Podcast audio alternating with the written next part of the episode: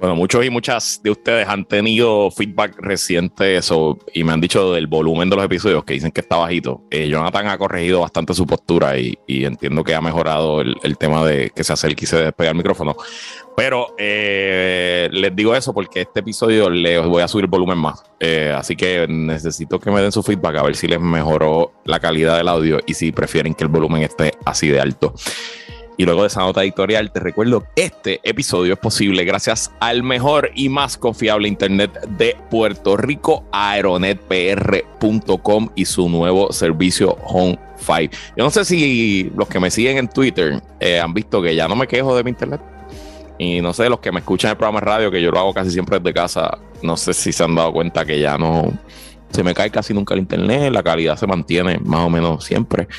Es porque yo ya creo que voy para dos meses. Tengo el mejor y más confiable internet aquí en mi casa. Aeronet, por fin llegó el internet de Aeronet para tu casa a precios y velocidades inigualables. Si no estás satisfecho con tu servicio de internet en tu hogar o negocio y quieres romper con el duopolio del internet rojo y azul, no esperes más y llama ahora a Aeronet al 787-273-4143, 787-273-4143 o visita home5.pr, home5, home de casa, fi.pr. Te puedes suscribir completamente por internet, todo el proceso sin hablar con ni un solo ser humano. ¡Wow! Los planes para el hogar comienzan en 49 dólares al mes y el servicio ya está disponible en casi todo Puerto Rico. No lo pienses más, te lo digo todos los domingos. Llama ahora al 787-273-4143. 787-273-4143 o visita su website home5.pr. Gracias Aeronet, presentadores oficiales de puestos problema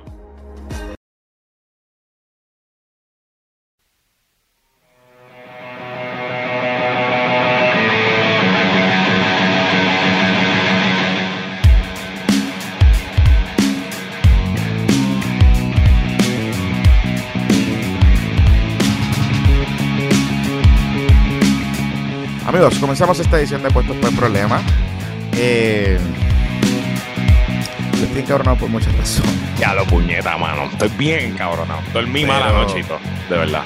Pero pues, así es la vida. Güey, me llegaron quejas Ajá. anoche, Luis. Ajá. Y la bancada estaba como que media pasiva ayer. Pues no sé, pues, pues no, sé, no sé. quién, no, sé, quién te dio las quejas. Habrá sido, habrá sido, habrá sido algún vaquero, algún vaquero eh, no sé, envidioso, envidioso y chismoso. La bancada estuvo tan activa como siempre y de hecho hubo innovación hubo innovación en la bancada porque ayer había una, había una mujer árbitro. So, fuimos inclusivos y cuando hizo una mala cantada gritamos árbitra cabrona. Y, o sea, que, que, innovamos y fuimos eh, inclusivos, gritamos árbitro cabrón varias veces y después hicimos el chan de árbitra cabrona. Eh, así que estuvimos súper activados. Me duele un poquito la garganta y todo. Lo que pasa es que había muchos vaqueros, ¿verdad? Había muchos vaqueros. Ah, es que había muchos vaqueros. O sea, había muchos vaqueros, pero. pero me llegaron esas. Me, me, llegaron esas. Me llegaron esas quejas. Me, llegaron esas quejas y. ¿Quién te lo dijo? ¿Quién te lo dijo? Yo estoy y quiero pues, déjame hablar con los muchachos porque eso no puede volver a Sí, sí, sí, sí, esa, sí, eso, eso de quien te dijo esa queja es un envidioso o una envidiosa. No, porque quiere crear, que quiere crear discordancia, discordancia entre la bancada, eso es mentira. Estuvimos activos, gritamos hasta el final, eso sí, eh, pues al final salimos.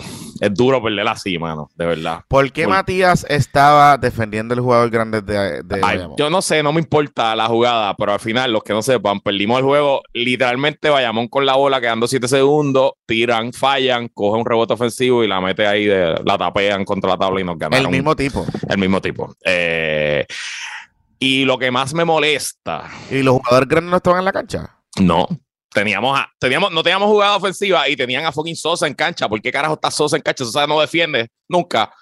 Eh, pero no, olvídate de eso. No, olvídate de quién estaba quién no estaba. Lo que me molesta es que esta es la especialidad de la casa es cagarse en los últimos cinco minutos del cuarto cuarel. Brother, estábamos siete puntos arriba, quedando siete minutos y teníamos posesión, nos pudimos haber ido por 9 por 10 y de ahí se jodió, se empató back and forth. Los últimos dos minutos horribles, ni una sola jugada planeada, un garambeto, un disparate de fucking Philly, un desastre. Lo pasó lo mismo en Guaynabo, nos pasó lo mismo la, la, la derrota del tercer juego en Bayamón. Ah, pero, la güerita, la, güerita, la güerita va a decir, pues, la güerita va a decir que no, que no es el dirigente. Que no, no, que no es el dirigente. Sí, sí. Digo, al, equipo, al equipo le falta clear instinct, le falta cohesión y al final final la cagan, puñeta, me encojono. De verdad me encojono. Ya, mm. perdón. No dormí bien anoche, cabrón, en serio. Por esto me levanté a las 5 de la mañana a brincar cuica, porque estaba tan encabronado que, o sea, el jangueo... Yo, yo, estaba, yo, estaba, yo estaba en una cena, yo estaba en una cena familiar que sí, puse el juego para ver cómo estaba al final. que de hecho estaba rodeado de vaqueros, porque como usted sabe, pues, claro. Eh, mi, esposa y su familia todos son vaqueros. Entonces, el, el único, la única que en esta casa soy yo y Estela. Entonces, ¿qué pasa? Que eh, pues nada, pues estábamos todos pendientes de juego y pongo en la transmisión y pues la pongo en el momento que estamos ya los últimos. O sea, como que el FAU, el FAU, el y vale de Angelito, que Angelito falla, este después eh, le da un FAU a Clave, Clave mete los dos tiros libres, estamos en empate, ta, ta, ta, vemos toda esa parte. Y veo el tapeo y pues lo vi y ahí fue que puse mi tweet, yo me una puñeta. Mañana volvemos contra Fajardo. Eh, claramente allí estaremos. Ah, el juego lo cambiaron de hora. Ahora va a ser a las 8. Ah, va a las 8. Ok. Sí. Así que bueno. Ok, whatever. Nada, bueno, bueno, bueno. Este. Ayer fue Status Day. ¿eh? And what a day was. con los americanos, con los americanos. Bueno, los americanos latinos, pero los americanos. Tengo que decir que eh, para los staffers de AOC y de Grijalba tiene que haber sido una experiencia cabrona reunirse en el mismo día con los PNP, los populares, los, con los, este victoriosos y los dignidosos. Con What the este fuck? En un ajá, día. con todo este circo, un circo, un circo lo que fue ayer. Y pero pues nada, por la mañana empezó, la primera reunión fue con los líderes de los Popo Kids. No, yo creo que primero algo, algo con el PNP. ¿Sí? Creo, creo que sí, creo que sí. Bueno, ellos se reunieron en Fortaleza, pero entiendo que también se iban a reunir con los PPP. Bueno, whatever, eso no genera noticias. La, la, la, mañana empezó tempranito. Con la reunión de los pipis del PPD. La reunión de los Sila, Porque al principio, originalmente, la convocatoria era entre todos pipis, eh, eh, con Nidia Grijalba y, y ellos sí. Y este y luego pues añadieron a Sila. Básicamente era el liderato, la, ¿verdad? el cuadro directivo del partido ahora mismo, su presidente, José Luis Dalmau, y también el liderato legislativo, porque estaban los portavoces de mayoría. estaba, o sea, estuvo José Luis Dalmau y Tatito, eh, que Tatito es miembro de la Junta de Gobierno, pero no tiene un puesto del Partido Popular, pero obviamente es presidente de la Cámara. Estaba Ángel Mato y, y, y, portavoz de la mayoría, Ponte Dalmau, portavoz de la mayoría en el Senado. Eh, y también trajeron a los exgobernadores que fueron, que obviamente no invitaron a Aníbal, pero invitaron a Alejandro y a Sila. Eh, que son los Provelas, son los Provelas, acuérdate. Estaban, los Provelas. Pues ideólogos, abogados, ¿verdad? José Alfredo y Héctor Luis Acevedo. Y por alguna razón Ronnie Jarabo estaba allí.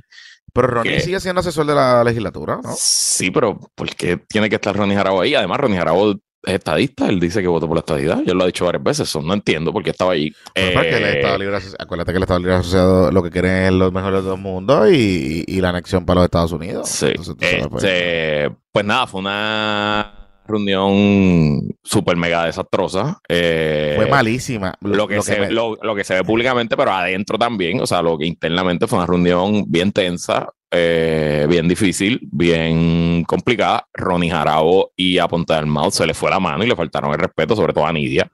¿Ah, eh, sí? sí, sí, sacaron sus macharranes a pasear ahí. Honestamente, tener a Ronnie Jarabo ahí fue un error peor.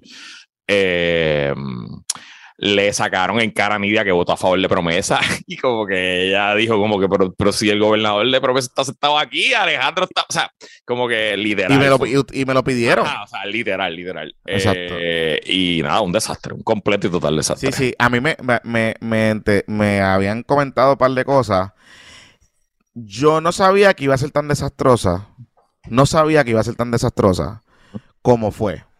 Eh, pensaba que iba a ser difícil y pensaba que iba a ser una reunión difícil. De la gente que he podido hablar, que, que, que sabe o que estuvo allí o lo que sea, eh, además de que me contaron todas estas cosas que tú te quedas como que, Dios mío, el otro asunto importante es que ellos realmente pensaban que reuniéndose allí puedan, podían strong arm a estos tres. O sea que, eso básicamente el plan era, ¿verdad? El plan era que eh, ellos querían empujar el mollero y toda esta teoría de que el PPD todavía sigue siendo un partido importantísimo en la discusión de estatus de, de, esta, de esta discusión y que todo iba a cambiar y que todo iba a hacer una reunión, pues que iba a llegar Nidia y Nidia le iba a decir, pues, pues vamos a bregar y, y, pues chequeamos. ¿Qué pasa? Que no esperaban que Nidia les contestaba en la conferencia de prensa lo que pasó el día anterior, porque recordemos algo. A Nidia le preguntan en la conferencia de prensa en la fortaleza. Y ella básicamente les dice, yo estoy aquí para escucharlo. Yo estoy aquí para escuchar la definición de Lela que ustedes quieran y yo estoy dispuesto a poner en el proyecto. Pero tiene que ser no colonial, no territorial. Punto. That's it. Esas son mis dos condiciones.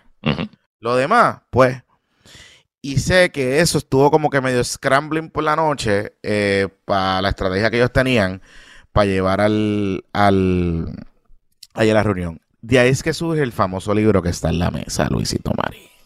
Correcto. Porque este libro básicamente es un, es una, es una tesis eh, del, convenio, es un, es un, una, una compilación de, de la, de la, de la, de lo que están ensayando, eh, y que básicamente recoge todas las teorías que entiende que Lela es evolucionable dentro de la relación colonial.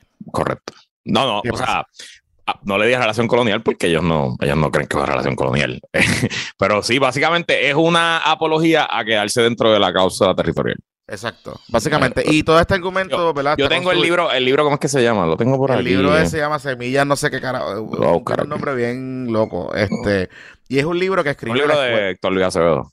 Exacto, pero es un libro que, que es un compilatorio que escribe la Escuela de Derecho de la Católica. O publica la Escuela de Derecho. O sea, la publica, la, publica, sí. La publica la Escuela de Derecho de la. La escribe Luis. Exacto. Pero básicamente recoge toda esta teoría de que el, el ELA es, reformable. Se llama La convocatoria de una semilla, fundamentos y dinámicas del desarrollo constitucional de Puerto Rico. básicamente es el tratado, es el tratado. Yo no lo había leído, esta mañana Luis lo compartió y eh, yo de hecho ni sabía que existía ese libro. Lo vi en la mesa y dije, qué extraño está eso. Y nos señalaron. Y fue que alguien lo, como que hizo un zoom a la foto y me dice, ¿de qué es el libro que le regalaron a Nidia? Y todo el mundo estaba como que vacilando con eso en Twitter. Y cuando Luis lo pone, yo empecé a leerlo mientras estoy cambiando la goma esta mañana. Y te tengo que decir, Luisito Mari, que es una de las cosas más cringy que yo he leído. Y no me lo he leído completo, me leí, qué sé yo, pude leerme 100 páginas más o menos. El libro tiene 335 páginas. So, esta gente está pretendiendo que Nidia Velázquez AOC y Grijalba lean la posición y la postura del Partido Popular y de cómo evolucionaría el Partido Popular Democrático en, contenida en una idea de un libro de 335 páginas, básicamente. O sea, nadie pudo haber, nadie pudo haber hecho un briefcito y entregarle, ah, le entregas el libro y le entregas un memito y dice, mire, esta es nuestra postura, tú sabes. Este, y eso es lo que está pasando con este asunto. No lograron nada y fueron y fue hicieron un papelazo de la vida, pero papelazo, papelazo. O sea, cualquier probabilidad de que el PPD los puedan tomar en serio en esta discusión, pues la cerraron allí. No, no, o sea, lo que hicieron fue punto. O sea, eh, ellos por lo menos lo que queda de este, de este término congresional, porque presumiendo que los republicanos volverán a la mayoría el semestre que viene, eh, el, año que viene, pues, pues nada, el liderazgo del Partido Popular decidió quemar los puentes y decir, no nos interesa tener ningún tipo de relación con Nia Velázquez, con ellos sí, ni, con Raúl Grijalva, porque fue algo bastante, bastante tenso. Y le voy a decir algo, yo tengo el libro hace tiempo, a mí me lo regaló el, mismo, el propio Héctor Luis Acevedo, yo no sé en qué actividad lo vi que me lo regaló eh, y no me lo he leído porque estos temas a mí me aburren y en verdad pues no me lo he leído, pero Héctor Luis es un excelente researcher, historiador, ha escrito muchos libros y estoy seguro que está bien. Eh, sí, no, no, está, bien, escrito, tiene buen research. pero el problema es el siguiente, mis amigos y amigas es que yo puedo escribir la teoría que yo quiera y justificarla como yo quiera, pero el Tribunal Supremo ya en seis casos del 2015 para acá, en cinco o seis, nos ha dicho una y otra vez, nos ha dado en la cara una y otra vez, una y otra vez, de que la teoría del pacto no existe, de que somos un territorio puro y duro bajo la cláusula territorial y somos propiedad de los Estados Unidos. Somos una finca. literal, literal, somos una finca y quien único es el, y el dueño es el Congreso. Eh, y pues, mano, o sea, dentro del mundo de la fantasía cabe lo que sea, pero de nuevo. Este, este, es el mismo, este es el mismo tema. Siempre, por ejemplo, como Ramón Luis Nieves, cuando habla de la libre asociación, que te habla del pacto del atolón y de los Marshall y todas esas cosas, de las Islas Marshall que viven allí. Pero esos pactos existen, loco. Claro, claro, claro. Sí, sí, sí, pero en la magnitud de los problemas que tiene que atender los, el potencial pacto con, el, con los Estados Unidos en un territorio que viven 3 millones de personas, pues tú sabes, eh, también, eh, eh hay, chévere, I get it, I get it, I get it, que, o sea, hay que negociarlo todo Exacto, y escribirlo y ponerlo por escrito y, y, plantearlo. Y, y, si tú lo planteas desde el punto de vista de que esto no es extraño para los Estados Unidos porque ya tienen pactos así, ah, pues, pues, pues sí, dale, por ahí nos vamos. Pero equipararlos unos con otros, pues está duro también. Pero las reuniones estuvieron, o sea, las fotos de las reuniones todas te dicen muchas cosas. Entonces, en esa reunión, Ángel Mato,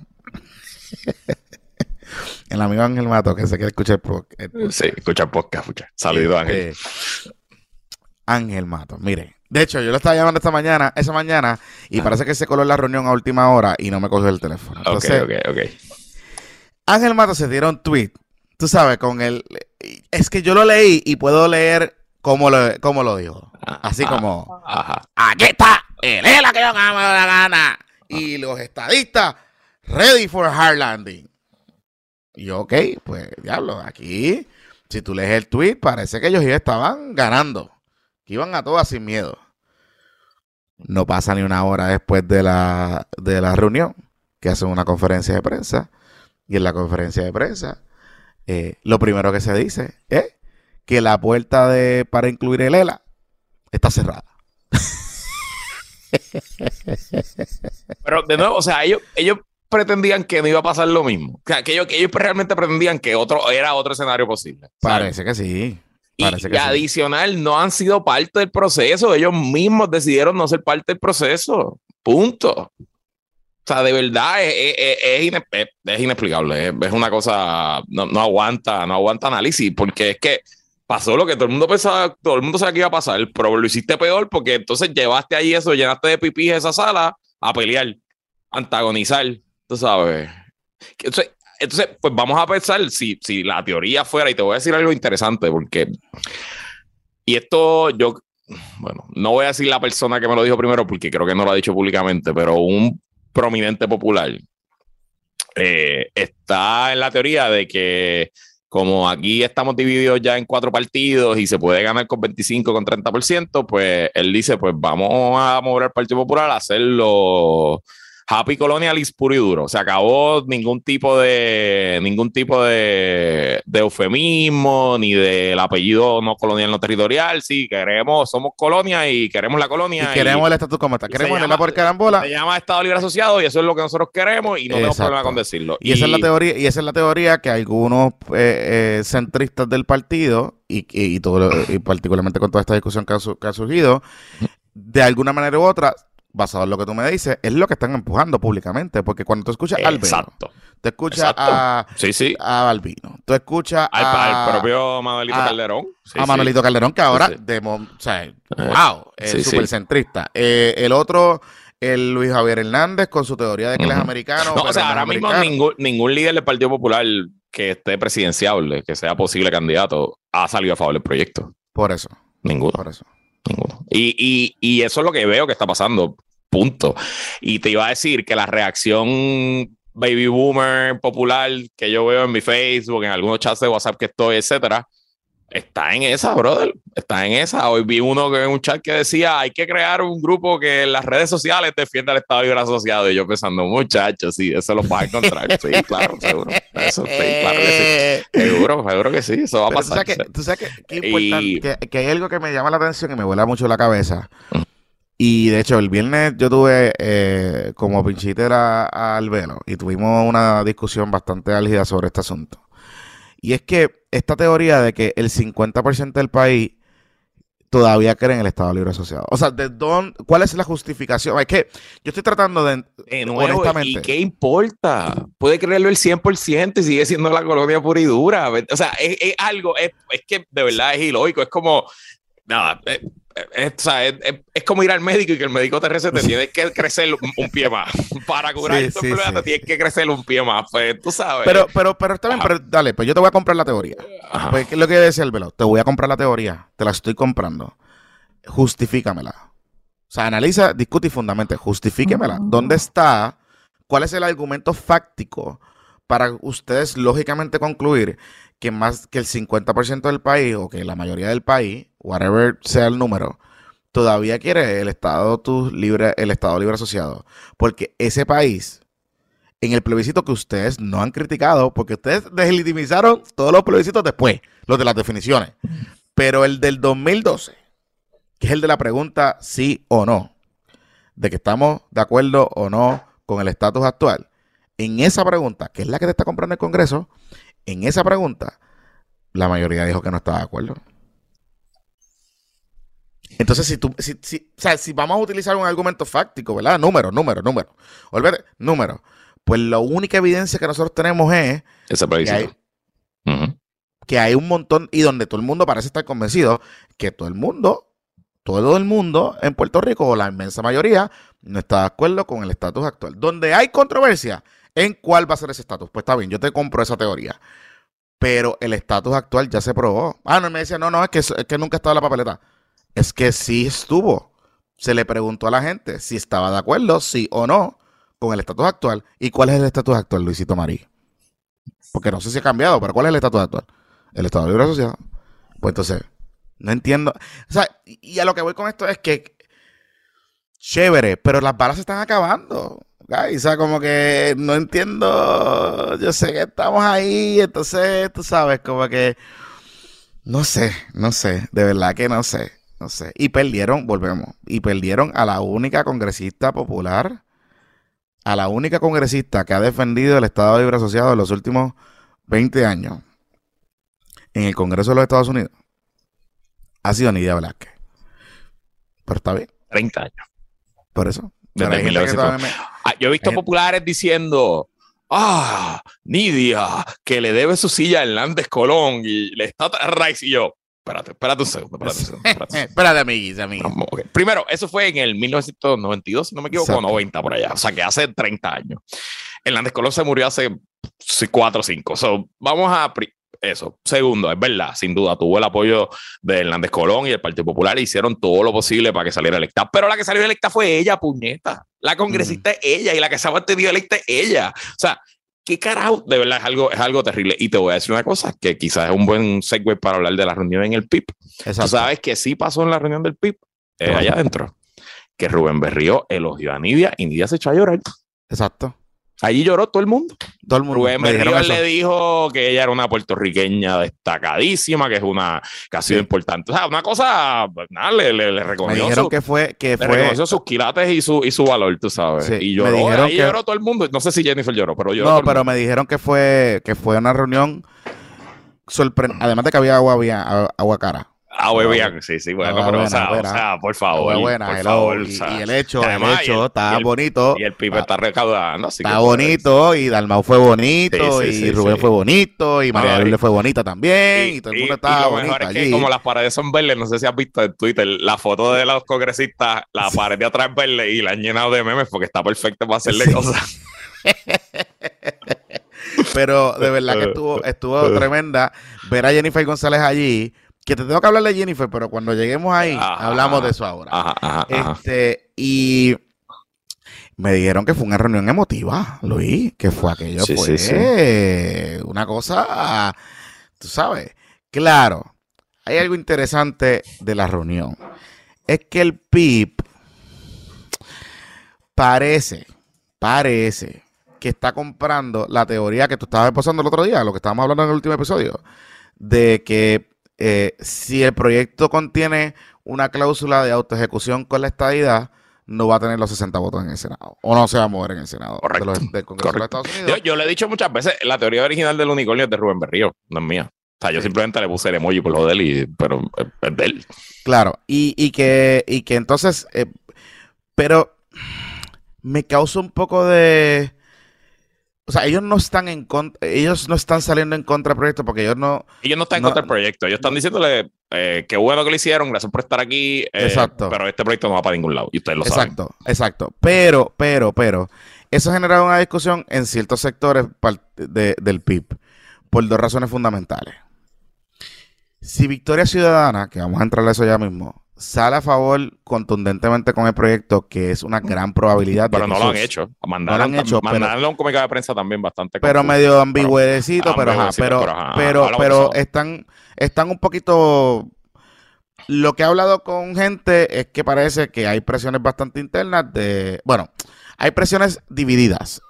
¿verdad? Hay el sector más independentista, más Marilu Guzmán, está en la postura Rubén Berrío y el sector eh, un poco más de la definición y de adherirse a, a la agenda urgente del, del, movimiento está bastante a favor del, del, proceso porque contiene todos los, por lo menos los lineamientos básicos, ¿verdad? De, del proceso. Pero entramos en, eso ya mismo. Ahora, hay algo que se está dando en el interior del partido y que está dando bien interesante, y es que hay unas discusiones entre ciertos sectores del movimiento independentista que plantean que el PIB tiene que apoyar el, tiene que apoyar el proyecto y debería apoyar el proyecto.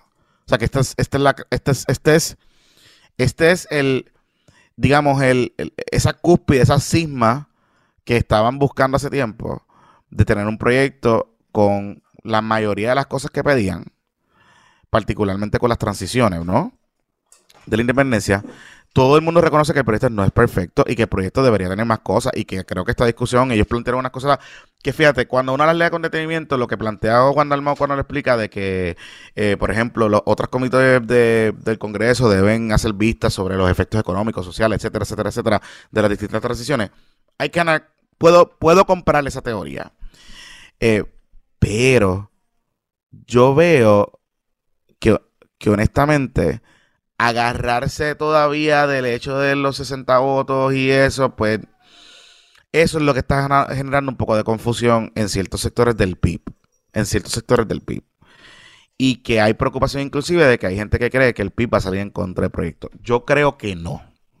Yo creo que el PIB al final del día le va al palante. Yo creo que el, PIB puede sobrevivir con la posición que tiene ahora mismo y dejarlo así. O sea, ellos no van a cavilar en contra del proyecto. Eso, está obvio. Ni van a eh, boicotear el proceso, que como y, otra vez. Y cuando se, se apruebe en la Cámara, si se aprueba, pues lo, reseñarán y lo, y lo y seguirán para adelante. Pero, pero entiendo el riesgo si Victoria sale a favor. Y pues vamos a hablar de Victoria. vamos a hablar de Victoria. Yo no sé nada, no sé cómo fue la reunión. La reunión fue en el Colegio de Abogados. Estuvieron los cuatro senadores, ¿verdad? Los las senadoras y representantes, o sea, Mariana, Betitito, Ana Ilma y Bernabe. Estuvo Manuel Natal, eh, no sé quién más estuvo. Y obviamente los, los cuatro congresistas. Los cuatro congresistas, y creo que ahí hubo ellos le permitieron como que a las redes de no sé qué carajo, de tú sabes que ellos tienen las redes esas estadistas, la red no sé qué, parece que habían gente allí que estuvo presente, así. Eh, lo que me comentan es que en la reunión, eh, una de las cosas que estaban planteando, que estaba planteando el liderato es el asunto de la Asamblea Constitucional del Estado. Ese es el tema más importante que Victoria Ciudadana está tratando de empujar. Hay una cuestión pragmática que ha dicho eh, eh, si escuchan a, Dylan a Rogelio, pues. están, ahí pasando la peleando. Están peleando, están peleando. Este, nada. La cosa es que, honestamente, la reunión no fue mala. La reunión no fue mala.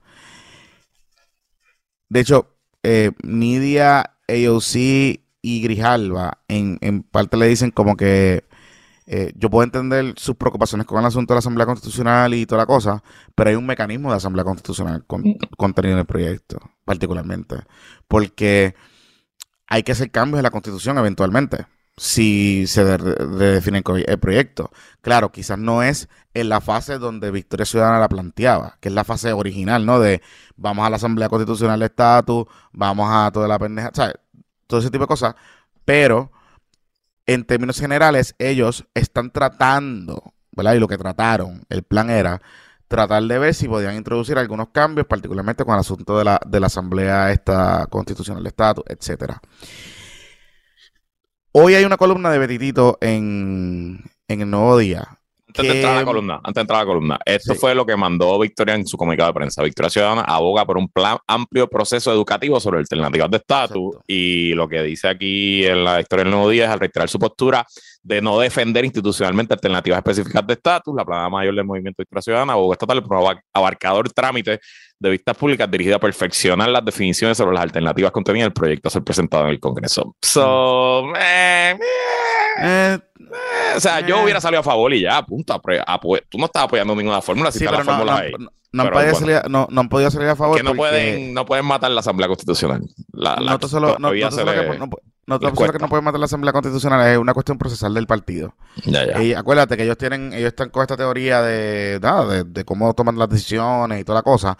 y tienen que llevar, el Jedi Council tiene que llevar la postura oficial de la colectividad o sea, tiene que llevar al pleno de la estructura intermedia, el Consejo Ciudadano Nacional, no sé qué carajo, eh, para votar sobre la postura del partido. O sea, para salir oficialmente sobre, sobre eso. Eh, lo que sí sé es que al interior del partido, o sea, eh, las redes y las redes autónomas y todas esas cosas, hay mucha gente a favor del proyecto. Y mucha gente pidiendo a la gente, al liderato que o sea, que cuando planteé la posición, que sea una posición contundente. Ahora, la reunión del PIB y la expresión del PIB puede cambiar un poco esa estrategia. ¿Por qué? Si yo pienso como estratega político de cara al futuro, si yo tengo al PPD en el papelón de la vida, al PNP obviamente está alineado con la anexión, y al PIB culipandeando con el proyecto, yo debería salir con una posición contundente aprobando, obviamente señalando mis objeciones, ¿verdad? Puntuales, mira, no tiene esto, no tiene esto, pero, pero, de acuerdo a, mi, a la agenda urgente del Movimiento Victoria Ciudadana de descolonización, el proyecto contiene XYZ. Vámonos por ahí. Y debemos impulsar el proyecto. ¿Por qué? Si yo me quiero convertir en un partido legit, como ellos están trabajando en algunas cosas, estos son estos eventitos importantes que a lo mejor no son tan trascendentales para mucha gente, pero sí lo son para cambiar la dinámica de ver y, de legitimar un movimiento nuevo, particularmente en la metrópoli.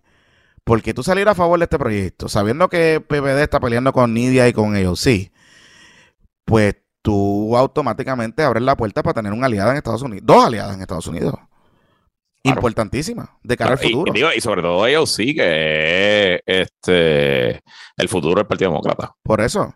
O sea, y, que ellos sí en su agenda urgente, pues, utilizando las palabras, eh, utilizando Victoria Ciudadana Lingus, en su agenda urgente de, de ellos sí es sumamente similar.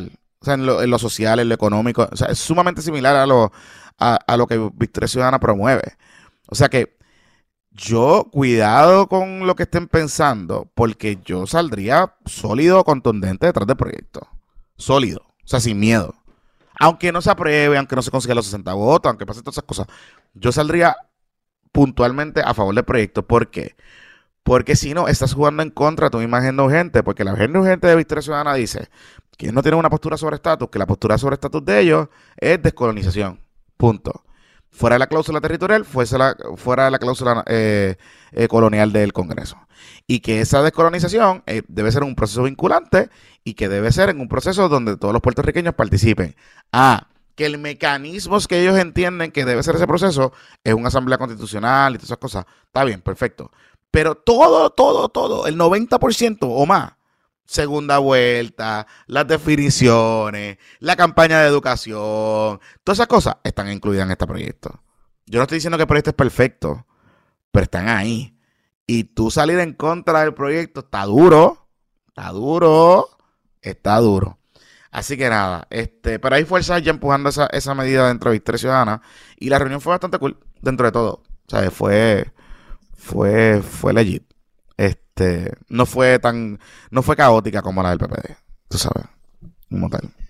Eh, yo, honestamente, sigo pensando, lo dije hace, hace varios episodios atrás, que tanto el PIB como Victoria, los dos deberían amarrarse el proyecto y, y, presentarlo como algo. O sea, de nuevo, como esto no se va a convertir en ley, pues el riesgo es mucho menor a las posibilidades de posicionarte de cara al futuro, ¿no? Y de lo que tú dices, lograr esas conexiones y lograr eso, eh, eh, ese acceso. Este, pero nada, ellos sabrán. Eh, parte del debate de estatus, del problema con el debate de estatus en Puerto Rico es que es muy canónico y tiene mucha... Y dogma, mucho dogma. Mucho dogma. Y pues dentro de cada ideología y de cada partido, pues esos dogmas existen también. Y yo sé que es difícil dejarlos ir, pero al final del día una solución que consiga los votos en el Congreso y se convierte en ley va a requerir que soltemos dogmas y que, y que hagamos algo nuevo y creativo. no sé, no entiendo. a mí todavía se. O sea, eh, entiendo la justificación, pero no creo que tengan razón los que justifiquen que no, no salir fuerte a fuerte el proyecto, siendo pipiólogo de Victoria. Y te, voy a decir, y te voy a decir algo más. Este, había un sentimiento un poquito entre gente que fueron a las reuniones que los congresistas, que me decían, o sea, su percepción era que las congresistas estaban un poquito como que con algunas posturas y con algunos diálogos, particularmente entre el PIB, cuando fueron las reuniones del PIB y a Victoria Ciudadana, era como que, pero guys, o sea, ellos sentían que, ellos pensaban que, que los congresistas pensaban que era como que ustedes llevan 10 años pidiendo de alguna manera u otra que resolvamos el problema de estatus. Te traemos un proyecto, o sea, yo me siento en la mesa con Jago, que nos odiamos a muerte, nos hemos cuchillado, nos hemos, ¿sabes? Nos hemos dicho hasta culo. Te traigo un proyecto más o menos de consenso. Y aquí estamos pensando en, tú sabes. exacto. Esto es como que. Exacto. es circo, Es que, tú lo ves y tú dices, como que, que, como que ok. O sea, todo el mundo está como que. Esa es la preocupación que todo el mundo ha percibido de ciertas reuniones, como que de las posturas que han subido algunos líderes de algunos partidos, que es como que, guys, pero no era lo que estábamos buscando. O sea, no éramos. O sea, esto no era lo que, a que nos definiera las, las, las alternativas, que fuese un proceso auto ejecutable. Que, o sea, ¿what? O sea, ¿dónde? Digo, así es la política, ¿no? Y estas cosas suelen ocurrir, porque todo el mundo cree que todo el mundo cree que sabe lo que quiere hasta que lo obtiene. Dice, fíjate, esto era lo que yo quería, pero, ¿verdad? Eh. y en el debate de estatus, sobre todo en Puerto Rico, que es un debate... Sí, sí, sí. La palabra no es profundo, porque no quiero decir porque no es profundo intelectualmente, es una mierda de debate, pero es, es, denso, es mucha, hay mucha cosa porque es año sobre año, mentira sobre mentira. Este, tú sabes, hay gente y de, ideólogos. Eufemismo sobre eufemismo, hay sus escuelas de pensamiento, tiene su propio idioma y su propia, sus propios términos. Eh, y, analistas, analistas y medios de comunicación que han ah, montado o sea, hay gente toda que, su vida. Que su carrera está basada en el estatus. Y obviamente, pues, estos congresistas que tienen que bregar con mil mielas de sus distritos, cual que Puerto Rico no es parte de sus distritos, pues cuando se enfrentan y llegan a este círculo es complicado, pero parte del asunto, y lo que voy a decir en mi ponencia, que ya la compartí con los, con los, con los oligarcas y la compartí con un par de gente y le han gustado, es que al final del día el Congreso nos tiene que decir, porque olvídense del debate local y de las quirks y la, y la idiosincrasia nuestra, y digan, no, nosotros como dueños de la isla, esto es lo que estamos dispuestos a dar, y ya, y oblíguenos, como nos obligaron con promesas, nos obligaron con, las mil cosas que han hecho, tú sabes, y digan, pues se acabó, esta es la que hay, punto, porque en parte también tiene que venir el Congreso a decir que no quieren que nosotros seamos territorio más. Porque con, al no hacer nada, ellos también están asintiendo que está súper cool tener un territorio aquí claro, para ellos. Claro, claro. Sí, por, por, eso, por eso que yo te decía el otro día que en esa coyuntura, o sea, no es lo mismo tú decir, o sea, no es lo mismo uno argumentar, ¿verdad? Porque uno puede creer que parte de la, de la píldora venenosa, como plantea el PIB, como tú planteabas también, como plantean otros, ¿no? De, de estos proyectos de estatus es que se incluye la estadidad como autoejecución, pues se va a colgar en el Senado, ¿verdad? Y yo no estoy en contra de esa teoría. No estoy diciendo que es, no es, que es incorrecta. Pero lo que estoy planteando es, y si quizás este proyecto no es, ¿verdad? el, el que se caiga por esa píldora venenosa y se mueva en el proceso y a lo mejor llevemos al Congreso a expresarse y decir, ¿sabes qué? Votamos, lo llevamos al Senado, no pasó, no pasó, pues, guys, tienen que virar para atrás y me lo tienen que enviar para acá con XYZ, ¿verdad? Que sería la expresión que es lo que plantea, que tú planteas y plantean otros, ¿no? De si el Congreso no está dispuesto a dar la estadidad, como se argumenta y como se cree, ¿verdad? Pues que se vote y que hay, con el voto, el, el proceso político del Congreso de los Estados Unidos, pues ya hay una expresión y ya sabemos que la estadía no está disponible. Pero si eso no pasa y si el proyecto no se, no, se mueve en el tracto legislativo, que es que era la preocupación y que es la preocupación de, varios, ¿no? De que de momento tú puedas, eh, personas se puedan argumentar y se puedan arreindar de, de esa teoría, ¿verdad? Y, y entonces convertir todo este issue en un cagadero cabrón y al final, el que gana es el ELA Corillo. Porque si no se. O sea, ya los congresistas están diciendo que no van a poner en el proyecto. Pero si no se aprueba algo, o no se, o, sea, pues vota. Si, no hay, si no hay una ley, sigue el ELA. Eso así. Y ese es el ELA por carambola. Sí, sí. Y eso, y en parte, esa es la teoría que cuando tú. O sea, esa es la base de la teoría. Que no es ni una teoría ni una estrategia. Simplemente, pues, eso es lo que va a pasar la base de la teoría del grupo centrista del PPD, de que como esto va a ser un caguero cabrón, pues no se va a terminar no aprobando nada y pues vamos a estar 25 años más de ELA o 50 años más de ELA. Eh, buen momento para hacer varias aclaraciones de disparates que dije en el último episodio. Eh, el proyecto de Ben Johnston, que fue el proyecto del 89, eh, se derrotó en comité, no bajo el floor. Y se derrotó en comité, fue un empate la votación. Y cuando fue un empate, pues se derrota. Y se derrotó por la estadía autoejecutable. Eso, en teoría, un poquito ya pasó lo que tú dijiste. Le derrotaron la estadía ejecutable en el 89.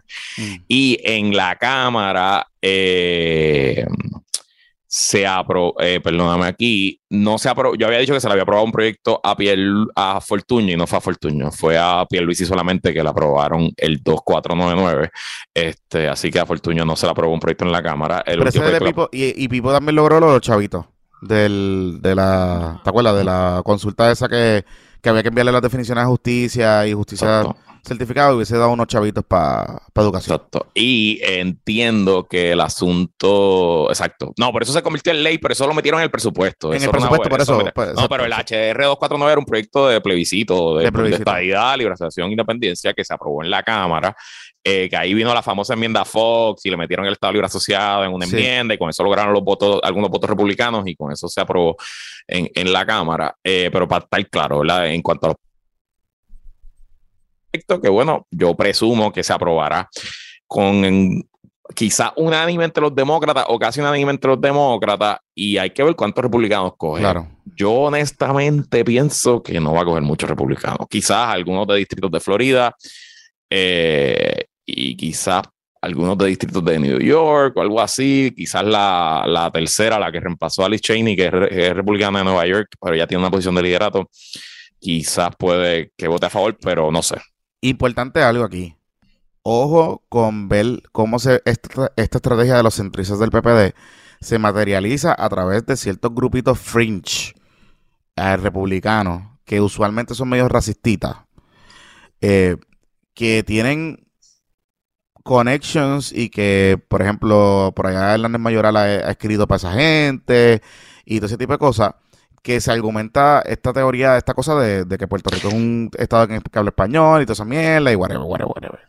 Que ojo con eso, que por ahí quizá pero eso, va, venir eso va a pasar independientemente. Por eso, pero que, independientemente de lo que haga el Partido Popular o no. claro, pero que puede haber la evolución. ese es el Partido Republicano hoy. Exacto, pero la, ejecución de la, la, practicalidad de la postura del PPD se pueda ejecutar, o sea, materializar a través de estos grupos, ¿no? Que, tienen acceso a republicanos, etcétera, etcétera, etcétera. Y que, pues, de alguna manera u otra, pues quiten los votos. Ahora, yo no sé cómo, honestamente. Pero, by the way, una cosa es esa, otra cosa es. Esto es un punto totalmente legítimo. Tú decirle al Congreso, eh, ok, y en la estadidad, los tribunales de Puerto Rico van a ser en español e inglés. Punto totalmente legítimo. Y no es racista. Es un no, no, es una pregunta, es una pregunta. O sea, que, por eso que también hay que tener cuidado, porque a veces los muchachos estadistas me crean un muñeco de paja, ¿verdad? Me hacen un, un, un argumento, ah, que te estás aliando con republicanos racistas. Y yo, bueno, una cosa es decir, no queremos que aliarme con grupos que digan los puertorriqueños son unos speak sucios, eh, negros, pobres y no los queremos en Puerto Rico. Eso es una cosa. Pero otra cosa es preguntar si el Congreso permitiría un Estado que sus tribunales funcionen en español. Claro, y es una pregunta legítima directamente al comité o al, en el proceso político. O sea, eso, eso es una cosa. es legítimo una posición que un congresista te diga, yo apoyo la estadía para Puerto Rico si el inglés es el idioma oficial. Yo creo que es una posición legítima, no una posición racista. Mm. Creo yo. Mm.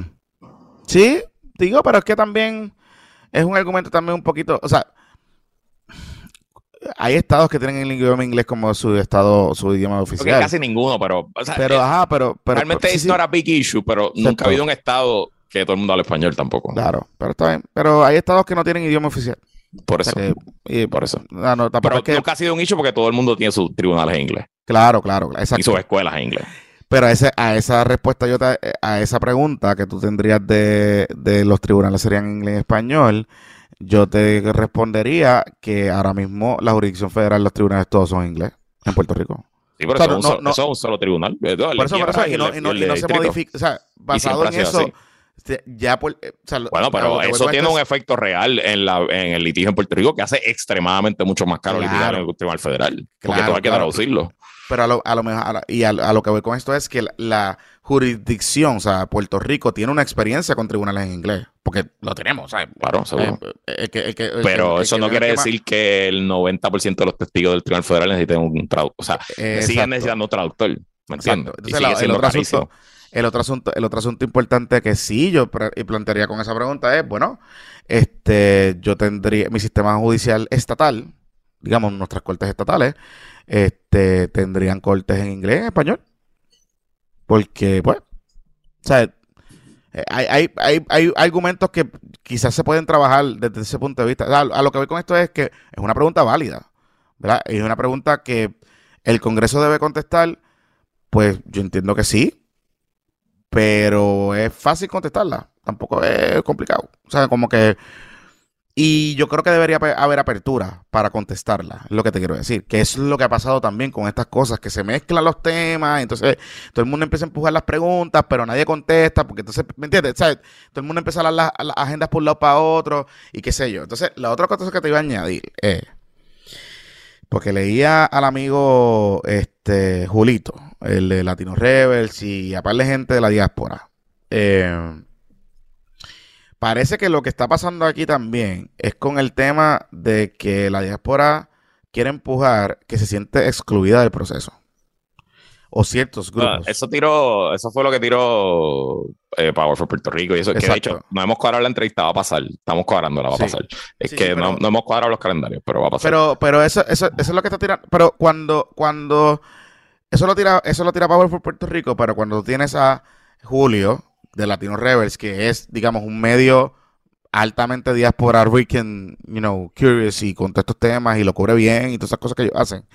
Eh, pues, ojo con eso, porque, y, me reitero lo que hablamos en, el, episodio que hablamos del, proyecto completo. Yo no, estoy yo no estoy diciendo que la diáspora no debe participar del proceso. Yo no estoy convencido en qué parte debe participar del proceso, ¿verdad? Porque si bien es cierto que el tema del estatus, o sea, en parte es lo que crea la diáspora puertorriqueña en los Estados Unidos, ¿verdad? Por la desigualdad económica, social, todas las cosas que, podemos meter ahí que, que, dan surgimiento a la diáspora puertorriqueña en sus distintas manifestaciones. Pero eso es una cosa, a otra cosa que es que en el proceso de elección del plebiscito, la diáspora vote y participe, porque al final del día, pues es sobre el territorio de Puerto Rico para los residentes que viven en Puerto Rico. Entonces, yo todavía no estoy tan convencido de que en esa fase del proceso la diáspora, como están pidiendo algunos, deba participar. Porque hay diáspora que no tienen ni cero contacto con Puerto Rico. Cero. Más allá de escuchar música puertorriqueña y de que tiene uno que otro tío o abuelo que vive todavía aquí. Pero no tiene contactos ni profesionales, ni educativos, ni sociales, ni socioeconómicos. O sea, no tiene ningún tipo de contacto que yo se me hace muy difícil tú establecer la línea de que, bueno, estos diásporas pueden votar, estos diásporas no van a... O ¿me entiendes? Lo veo muy complicado y volvemos. Lo veo demasiado complicado en el sentido de explicarlo. Que lo que veo que está pasando es que están tratando de buscar como un set way porque están en chismaditos porque parece que los dejaron fuera de este proyecto o algo así. Y, y pues no sé, no sé. O sea, yo vería Juárez, yo vería como que, hmm, no sé. Mira, el amigo Carlos Sobera nos comenta en el chat, este Luis, que, que el Congreso eh, que el Congreso diga que tiene que ser en inglés, eh, eh, le tiene que decir a un, a un nuevo Estado, se aprueba la ley que es en inglés y en español como hoy. El Congreso no puede hacer nada. Hay un caso, Coyle versus Smith. pero, este, lo puedes poner en el acta de admisión. Pero lo puedes poner en el acta de admisión. y ya, como requisito. O sea, y se o puedes hacer, o no, o puedes hacer como en el, en el propósito del proyecto, o sea, en el purpose del proyecto, whatever, qué sé yo. Yo entiendo lo que dice saber a que el Estado de Puerto Rico, pues entonces leíla como quiera, fine, pero si o sea, le puedes poner la condición en, el, en el Admission Act, estoy bastante seguro que lo puedes hacer. Pero bueno, nada, we figure, no importa, de nuevo, sigue siendo un tema legítimo para, para, para hablar sobre el asunto. Eh, o sea, que, que lo que, y, y, mi punto era el siguiente, ¿verdad? Que una cosa es aliarse con los peores sectores eh, retrógrados, racistas, es una cosa, otra cosa es traer el issue relevante a un proceso de estabilidad que son culturales, nacionales, de idioma, de identidad nacional y cultural, y bueno, pues eso es parte del problema.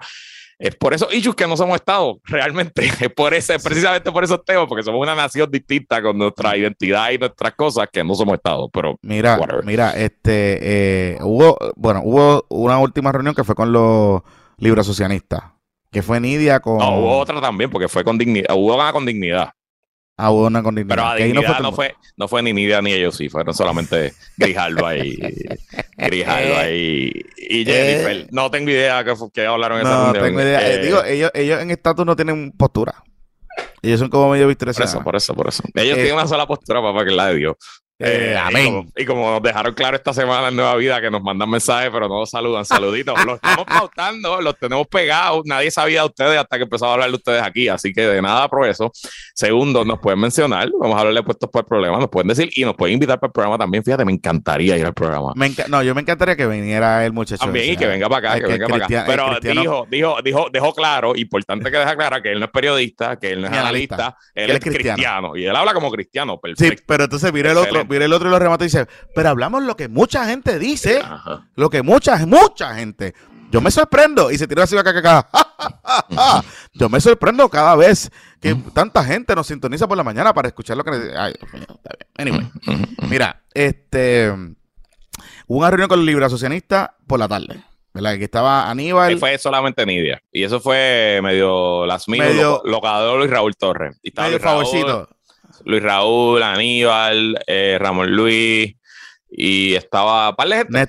Néstor, este, y nada, eso fue una reunión allí en el Capitolio, fue, y entiendo que la pasaron bien. Hablaron, se pusieron al día. Ah, ese.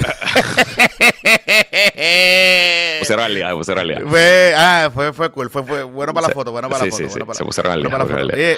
Te, iba a decir que, que eh, Aníbal va a pedir un turno. Sí, él, tiene turno, él tiene turno. Sí, sí, porque ya, Por eso yo sé que hay gente que tiene turnos, porque, porque él me dijo, ah, que yo tengo un panel que me dice, y dije, pues a mí me mandaron un por de llegada, así que pues. No, pero, pero gente prominente las pusieron en un panel primero y después viene la plebe resto. Sí, pero que la, la eh, vi que estaba circulando el, está circulando ya la, la ponencia de él por ahí, este, o él la está circulando. Eh, sí, sí, sí. Me parece interesante, me parece interesante porque es como que explica, qué sé yo, el proyecto. Em, pero nada, va a estar. Hoy es circo, o sea, digo, sábado, va a ser circo. Va a ser circo, porque pues, todo el mundo va a hablar. Y le va a los americanos. Yo creo que esto va a ser como las vistas, ¿verdad? Como las vistas aquellas de promesa, donde él se hizo famosito. Sí, las que fueron ayer Clemente a gritar allí. a gritar y esas cosas. Yo, creo que vamos a tener mucho de eso. Pero ahí había que pedir taquillas para irse. Yo presumo que los estadistas movilizaron y estar allí. Eso debe ser como 80% estadistas en el público. Bueno, estarán los chiquistadistas porque los chiquistadistas no se han reunido con Nidia. y Nidia No, ya lo Nidia. Nidia, by the way, Nidia vino a este viaje. Ciro ah, sí, Ciro Ella le ha puesto un carajo. Ella ha venido aquí. Ella le está donkeando en la cara a todo el mundo. A todo el mundo. Boom, donkeado. ¿De qué habla? Boom, no me importa. Toma, no me importa. Se vayan para el carajo. Este, y entonces, eh, y sí la está pasando, se ve que le está pasando bien. Sí, sí. Oye, había como un rumorcito que ellos iban para el juego Sí, pero no, estaban, o sea, eh, tenían taquillas para ir, eh, estaba, estaba cuadrado de hecho, pero estaban muy cansadas y picharon, estaban explotados. Y yo lo entiendo, o sea, tuvieron un día, un día complicado. Digo, Bad fue. Bad Bunny este tuvo, oye, vaya, oye, otra cosa que me dije, Bad Bunny tiene hermanos. Él tiene dos hermanos. Y ayer estaba bueno los hermanos allí, brother. Porque, o sea, yo lo estaba sentado detrás de él y yo, él, llegó antes que Bad Bunny. Benito sale justo cuando empieza el juego y lo sacan antes. Eh, y yo decía, ya lo mira, Benito está ahí ya porque el mismo pelo, o sea, era como que, y después lo miro y lo miro, no, tiene que ser el hermano, y en efecto, creo que era el hermano, el tipo igualito. Tuvo bien buena noche, de hecho, la, verdad que Clemente lleno es otra cosa. Porque es que los vaqueritos siempre llenan el Clemente. No, no, pero estuvo súper bien y, y, la, la súper buena. Anyway, vamos a la pausa. No, es un juego viernes, un juego viernes. Un juego viernes, exacto, exacto, exacto. Mira, este, vamos para la pausa, pero antes de irnos a la pausa, me ha estado bien curioso Diego. Porque yo les había comentado aquí que Diego no estaba a favor de este proyecto. Pero ahora anda por ahí en todas las fotos, ahí fue el pi, fue la cosa, porque la estrategia es que ella es la del consenso. Y parece que lo que me dicen es que el tema del consenso está moviéndose bien en ciertos sectores del PNP. Em, porque ha sido la manera de convencer a la gente de que la transmisión no va de que eso no tiene break. De que ella lo que está tratando de ver es cómo se aprueba este proyecto para tener un win. Eso es todo, eso es lo que yo dije al principio. Ella, ella está clara que si los republicanos vuelven al poder, ella no tiene, ella tiene cero break. De aprobar nada, no vale, va a sacar nada, ni siquiera de comisión. Y eso es lo que une, lo que crea el, el, rompimiento, porque si no estuviera ella ahí y Nidia en la misma posición, que probablemente regresa a la minoría, pues dijeron, pues este es el momento de tratar de hacer algo y se sentaron, porque lo que no iba a pasar es que se los dos proyectos dividiendo al caucus demócrata por la mitad, pues ninguno se iba a aprobar, se iban a quedar los dos muertos. Y, y pues se unió, se juntó el hambre con la necesidad y esto fue lo que pasó. Vamos para la pausa, para hablar de un par de cositas, porque sé que te quieres preparar sí, sí, para el espectáculo de hoy. Me tengo que ir. Vamos allá. Bueno, ya estamos en pleno verano. Así que si no has adquirido tu ajuar para esta época, yo te invito a que hagas como yo y pases por Boronea, localizado en el Molo San Juan, o vayas a su tienda Shop Boronea, donde tienen lo último en vestimenta de alta calidad para caballeros con materiales en sus camisas como el 100% algodón y lino, permitiendo que te sientas cómodo y sin calor. Te puedes poner la camisa Columbia para ir a la playa, no hay problema, pero para cositas casuales, cositas de un té que lucir, deja esa Columbia en la percha y sácate una camisa de boronea. Hazlo bien, créeme, la gente te la va a comentar. Las telas son sabrosas, son tremendas para el calor. Háganme caso. Visita Boronea en Instagram, búscalos como Boronea PR, pasa por su tienda en Mono San Juan y estaba hablando con Elíades y la Resistencia PPP más o menos están planificando sacar un print para, para los fanáticos y las fanáticas del podcast. El proceso de producción es más lento de lo que se pensaba, lo queríamos tener para el Christmas in July. Eh, pero pues no, no, hubo tiempo y sé que no he puesto las taquillas a la venta, tranquilo, no las he puesto porque no he tenido tiempo, tuve una semana del carajo. Pero pronto a lo mejor quizás hay un print eh, de Boronea para PPP, así que pendientes todo eso. Por ahí viene el Día de los Padres, qué mejor que regalarle a tu papá algo único, una pieza que va a dar de qué hablar, que se va a acordar siempre de ti y que dura por toda la vida porque la calidad es excelente. Así que ya saben, Boronea en el Mall of San Juan. Y bueno, este PPP Extra también es traído ustedes por nuestros más antiguos patroncitos, los que llevan con nosotros desde el primer día, la Armería Gutiérrez en Arecibo, tu armería y club de tiro patroncito. De hecho, yo voy a estar por Arecibo el domingo que viene, que los cangrejeros visitan a los capitanes. Eh, pero no me voy a dar la vuelta por la Almería porque no tengo licencia y no puedo disparar en el club de tiro. Haz los trámites para tu portación de armas o practica tu puntería. Búscalos en Facebook como Armería Gutiérrez en Arecibo o llama al 787-878-8329, 878-8329. Y ahora regresamos a Puestos para el Problema.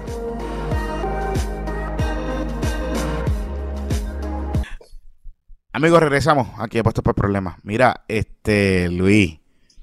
Pasaron otras cosas esta semana que no todo es estatus. Pasaron un par de cosas. El proyecto de aborto estuvo a punto de colgarse, comisión, corille.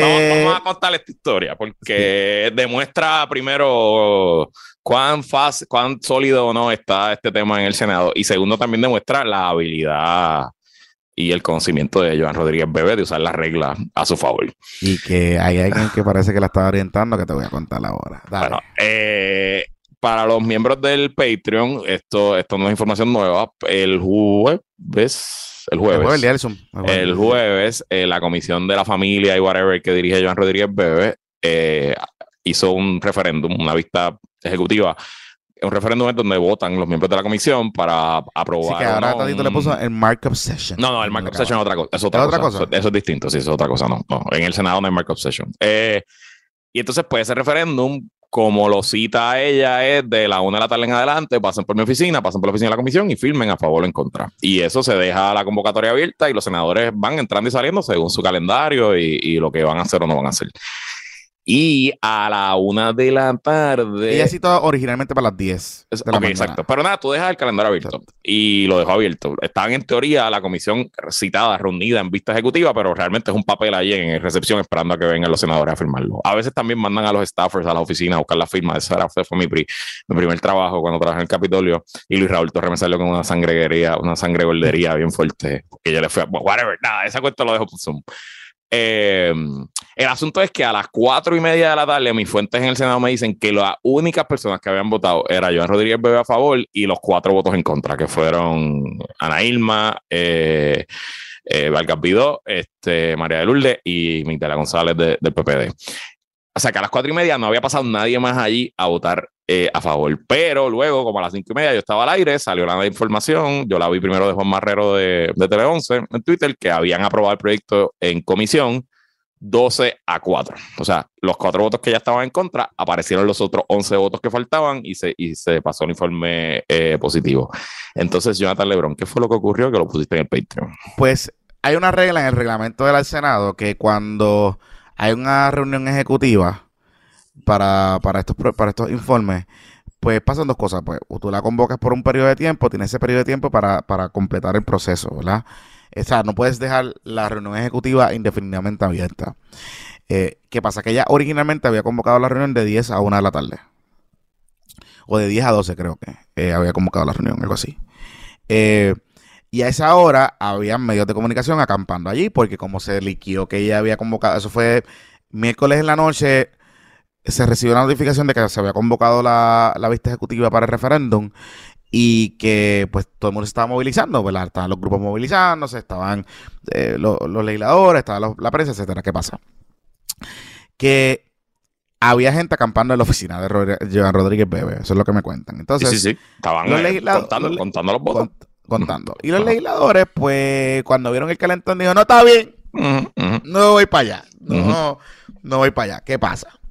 que hay una disposición medio oscura en el reglamento del Senado que cuando hay sesión legislativa y hay reunión, hay vista ejecutiva de, la de, una de una comisión, tú no puedes, tú no puedes, o sea, el senador, para es decir, me voy a excusar o lo que sea, tiene que excusarse de la sesión también. Ya. So, básicamente. O sea, no puede haber sesión y, comisiones reunidas a la vez. No, o sea, puede haberlo, puede haberlo, pero no puedes, o sea, si el si está convocado el cuerpo para la una de la tarde y comienza la sesión y la y hay una vista ejecutiva, el senador no puede excusarse de ir a la vista ejecutiva si si el cuerpo está en sesión. Ya, ok. En días normales, si no hubiese habido sesión, y eso pasaba, pues un senador podía excusarse, decir, no, no pude ir. So, ella cuadró el día para que coincidiera con el día que el Senado iba a aprobar la reforma laboral, que necesitaban todos los votos allí y que la sesión no se podía atrasar. Exactamente. Entonces, ¿qué pasa? Que eh, al ver lo que tú estabas explicando, de que los votos no aparecían y qué sé yo, ella cogió y le notificó a Secretaría que la, que la, o sea, cierra la reunión y la vuelve a abrir y la convocatoria empieza a las una de la tarde. ¿Por qué? Porque los senadores no podían excusarse. Tenían que ir a votar allí. O sea, tenían que ir, tenían que ir a la oficina a votar, o a favor, en contra, lo que sea, pero tenían que ir a, favor, a, votar a favor o sea, en, el informe. ¿Por qué? Porque como estaba concurrentemente eh, convocada la reunión de la vista ejecutiva de la comisión sobre un informe, durante la sesión, senadores que se hubiesen querido desaparecer y excusarse no podían hacerlo. Porque tenían que estar en el. O sea, tenían que excusarse de la sesión legislativa. Y no iban a poder votar. Y como se necesitaban los votos para la reforma laboral, pues ahí fue. O sea, ya se hubo una movida. O sea, los votos iban a aparecer, Corillo. O sea, los votos estaban para el informe positivo. O sea, esto no, no, no. No es sorpresa. Es el escenario más favorable, es el lugar más favorable para ese proyecto, que es la comisión. De, la comisión donde ya estaba. La comisión donde ya estaba.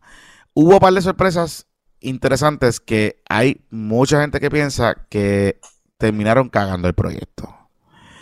O sea, más de lo problemático que es. Esa enmienda de inducirle el parto a las mujeres eh, que quieran eh, abortar después de la semana 22 eh, para que entonces entreguen el feto al Estado y que entonces el Estado lo entregue voluntariamente y para la adopción. Esa píldora fue del left field. Y me dicen que ese lenguaje, que aparentemente parece que está crafteado de alguna manera u otra con gente de la presidencia del Senado, eh, pues hay mucha gente que piensa que en verdad le lo pone aún más nuclear ese proyecto una vez baja el hemiciclo. Y era lo que yo le preguntaba a Ramosito Ruiz, que es el popular que está a favor. Que él está a favor, mira la excusa que él da, que él está a favor de votarle, él le vota a favor en la comisión porque él quiere sacarlo de la comisión para que el proyecto tenga una discusión amplia en el hemiciclo. Pero hubo vistas públicas, o sea, como que, what the fuck, no entiendo cuál es el, cuál es el argumento. Pero anyway, y, cuando yo le preguntaba sobre ese asunto a él, él me dice que eh, él ese lenguaje no lo había visto hasta el final y que eso cambia el proyecto de regular la terminación de embarazo a inducirle el parto a las mujeres. O sea, eso está bien al garo. Em, así que básicamente es eso. O sea, si usted quiere abortar después de la semana 22, básicamente este proyecto está diciendo que aquí hay, a ti hay que inducirte el parto. Inducirte el parto. Increíble. Con todo el trauma que eso puede conllevar. Increíble. Para, para, es que, o sea, está el garete. Está bien al carete. Bueno, entonces tuviste a tuviste a Ramoncito en tu programa el viernes, Ramoncito Ruiz, senador de Ponce, que votó a favor del proyecto en la comisión, pero ¿qué fue lo que te dijo? Que él no que él votó a favor para sacarlo de la comisión para que tuviera una discusión amplia en el hemiciclo. Le puede votar en contra también y, claro, y, derrotarlo. Entonces, no solo eso, que yo le pregunté sobre ese asunto específicamente la enmienda, porque en el Zoom del jueves hablamos de este tema y sabemos ya que el cuidado prenatal de un prematuro o de un bebé que nace antes de término es sumamente costoso. Estamos hablando de millones quizás ¿Mm? que tendríamos que asumir. Y yo le hago una pregunta específica al senador, le digo, ven acá, pero ustedes analizaron, estudiaron con detenimiento el costo que tiene la implementación específicamente de esa medida. O sea, porque el Estado va a tener que asumir de manera temporera la custodia de ese menor es un menor de alto riesgo de que necesita tratamiento de cuidado, cuidado de prenatal de bebé prematuro. De verdad, que, son genios, de verdad. Una, genialidad de proyecto, wow. ¿Alguien analizó esto con detenimiento? Porque es como que más, más, más allá de lo horrible que es el proyecto. O sea, yo, vamos, no, no estoy aquí entrando si esto está bueno. No, no, no es eso. La practicalidad del proyecto. O sea, lo que tú estás diciendo aquí es que, y para que la gente entienda algo, en el proceso de adopción en Puerto Rico, de bebés de entrega voluntaria, básicamente lo que ocurre es lo siguiente. La mamá da a luz eh, en el hospital y notifica a las autoridades del hospital.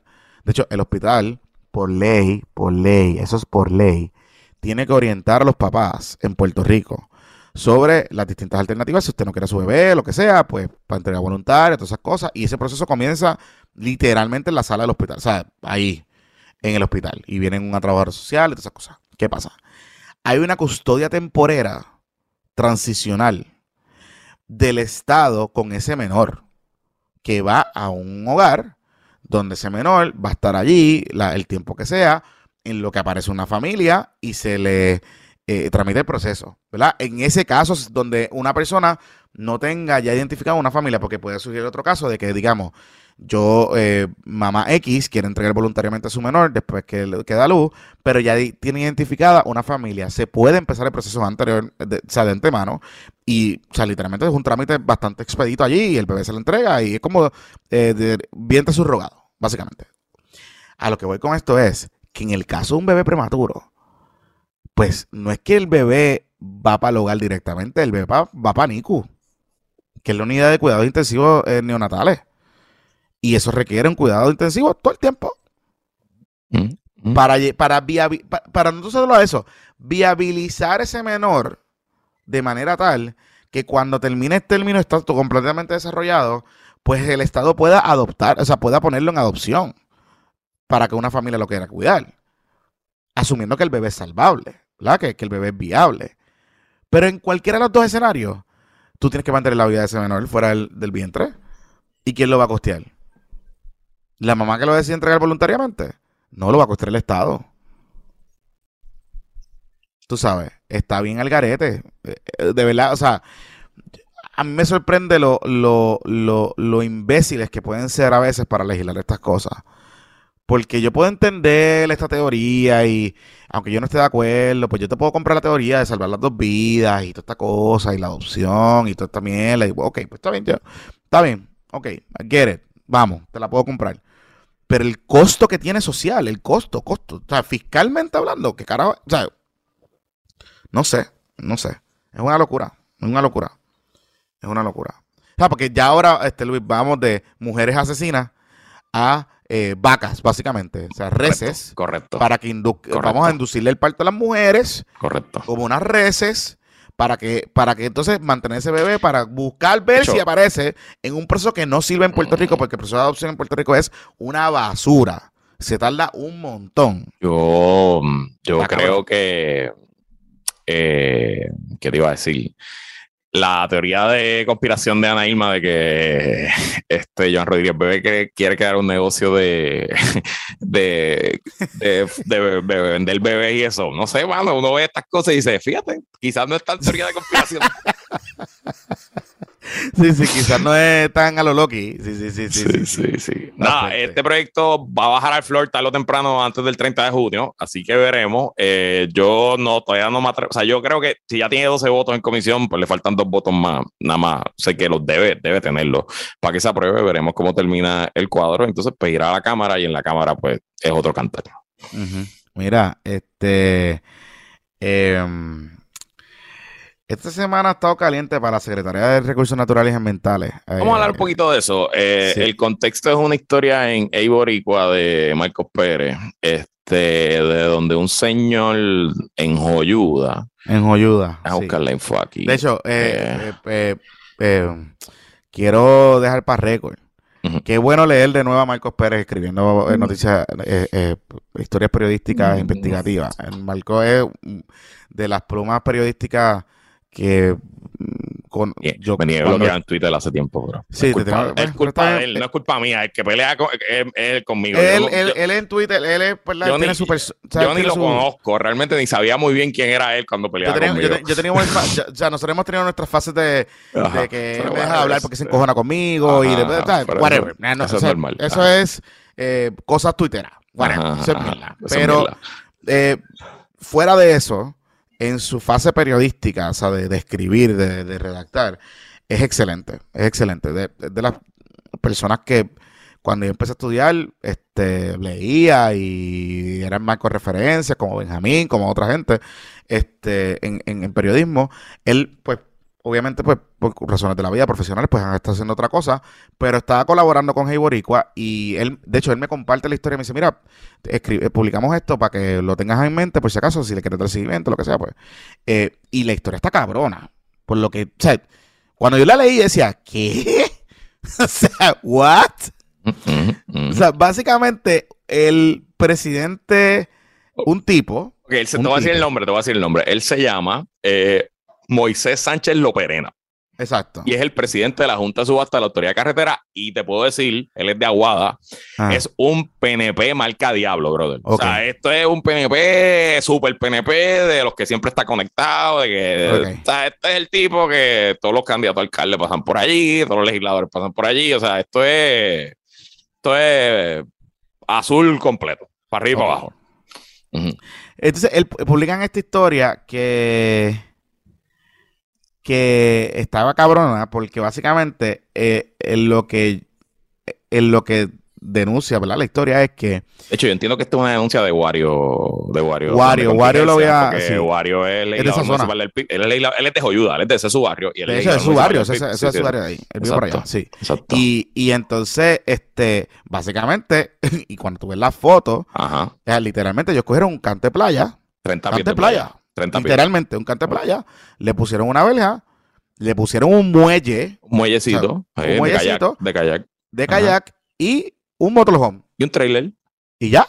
Y en Joyuda que no hay casi entradas a la costa porque está todo pues, de las poquititas entraditas así que tú tenías a la costa, accesible para todo el mundo.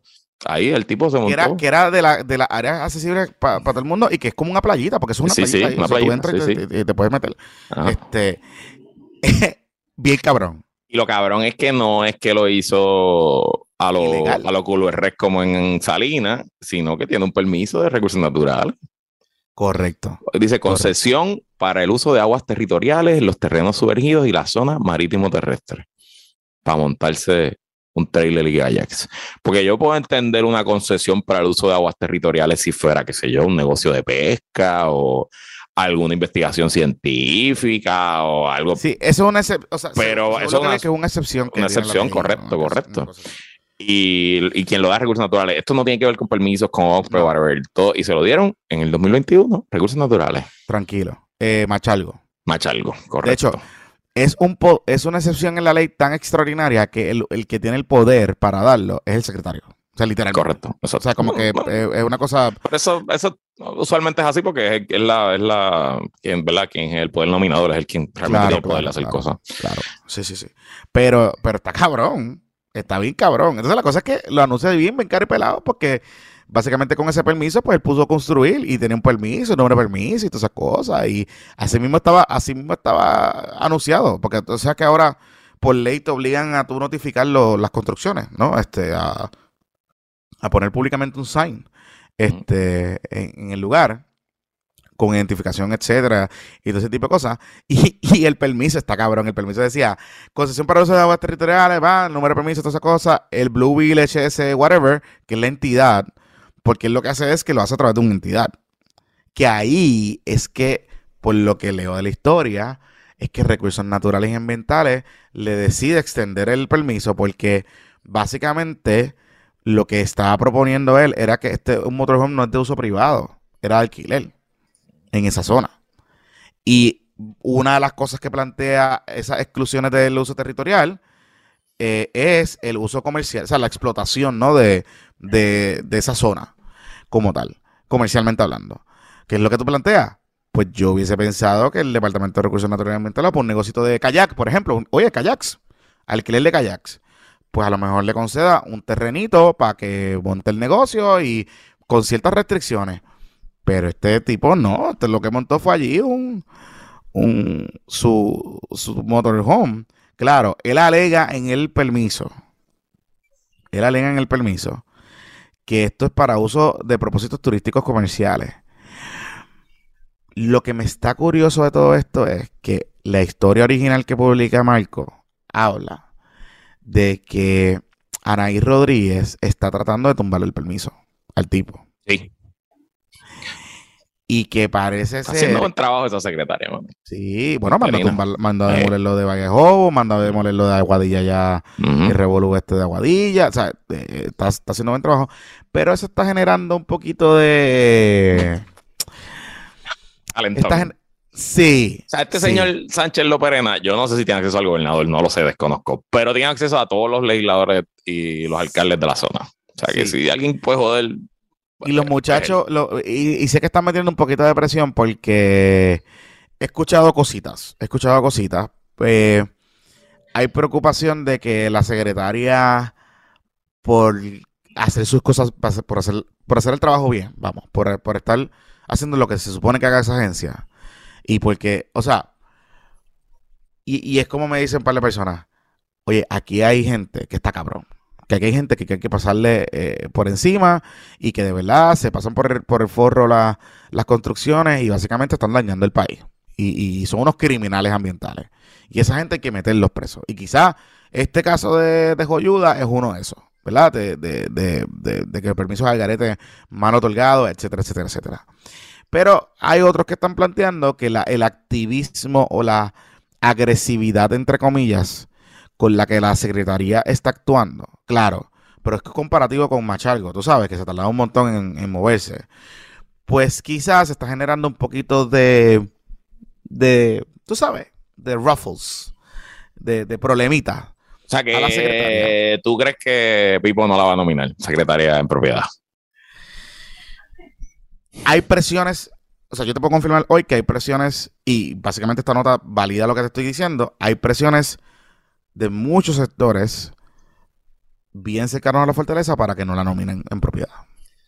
Eso nos enteraremos cuando se acabe la sesión, porque ella se va a quedar interina y cuando se acabe la sesión, el gobernador puede nombrar a alguien que entra como nombramiento de receso y quedarse ahí hasta que lo confirmen. Claro. Así que eso nos entraremos en julio. El gobernador está bien. Por lo menos la secretaria tiene un mes para hacer lo que quiera. Ella tiene 26 días para. Yo hago lo que me da la gana. Exactamente. Y no solo eso, que la secretaria sí. Eh, sé que hay muchos en el gobierno que, inclusive el propio, el propio Pipo, que está convencido de que ella está haciendo buen trabajo. De que le está sirviendo de warfare para muchas cosas, que ya que le llegan asuntos que tiene que atender, se están moviendo los asuntos, que, que le quita un poco de calentón. Y recuerden algo que esto lo hablamos hace par de tiempo, hace como un mes. Estamos ya entrando en la dinámica de que aquí el gobernador está en, en dos tracks. Hay un papelón y, la cagas bien cabrón, te voy a votar para el carajo. O sea, ya aquí no hay break. Y, te voto de secretario, pero te monto, o sea, te muevo a otro lado, ¿entiendes? Pero, o sea, no, no te saco el gobierno, no te dejo sin guisar, pero te saco para carajo. Eh, eh, el, ya el gobernador está en ese mode porque está recibiendo demasiado calentón, ¿verdad? Y a la misma vez está en el otro mode, que es donde quizás pueden tener problemas la gente que está caminando en contra de Anaí, es que si tienes funcionarios que le está eh, comprando tiempo y que le está dando buena prensa con buenas decisiones, el gobernador no va a tener ningún incentivo de sacarlo. Al claro, contrario. seguro. El calentón ambiental, que es un calentón por eso te digo, calentón. Por eso te digo. Por eso te digo. el calentón ambiental es el calentón más caliente después de la corrupción. Ahora mismo en Puerto Rico. Correcto. Correcto. Correcto. Y ahí es que está la cosa. Y ahí es que está el asunto. Y por otro lado, a los amigos del Senado suavecito con lo que estén pensando hacer si nombran en propiedad a Anaí y las objeciones para que ella eh, eh, eh, la confirmen. O sea, porque yo puedo pensar, y usted puede plantear de que pues ella no tiene expertise quizás como uno pensaría en el área ambiental, que quizás no tiene, ¿verdad? Todo, ese bagaje que se necesita para esa posición, etcétera, etcétera. Pero, ojo, ojo, Corille, está actuando y está metiéndole caña a par de cosas. Y tú salir en contra de una secretaria por razones puramente que no quiere votarle a favor para darle un buen al gobernador, pues está duro. Porque pues las últimas decisiones de la última semana son decisiones importantes que el país está pendiente. O sea, esto no es cualquier secretario. Eso que yo tendría mucho cuidado políticamente, desde el punto de vista del Senado, si Pipo la envía en, nominada en propiedad. Así que vamos a ver. Ah, el calentoncito está duro, está duro. Voy a seguir averiguando, pero, pero, pero sí.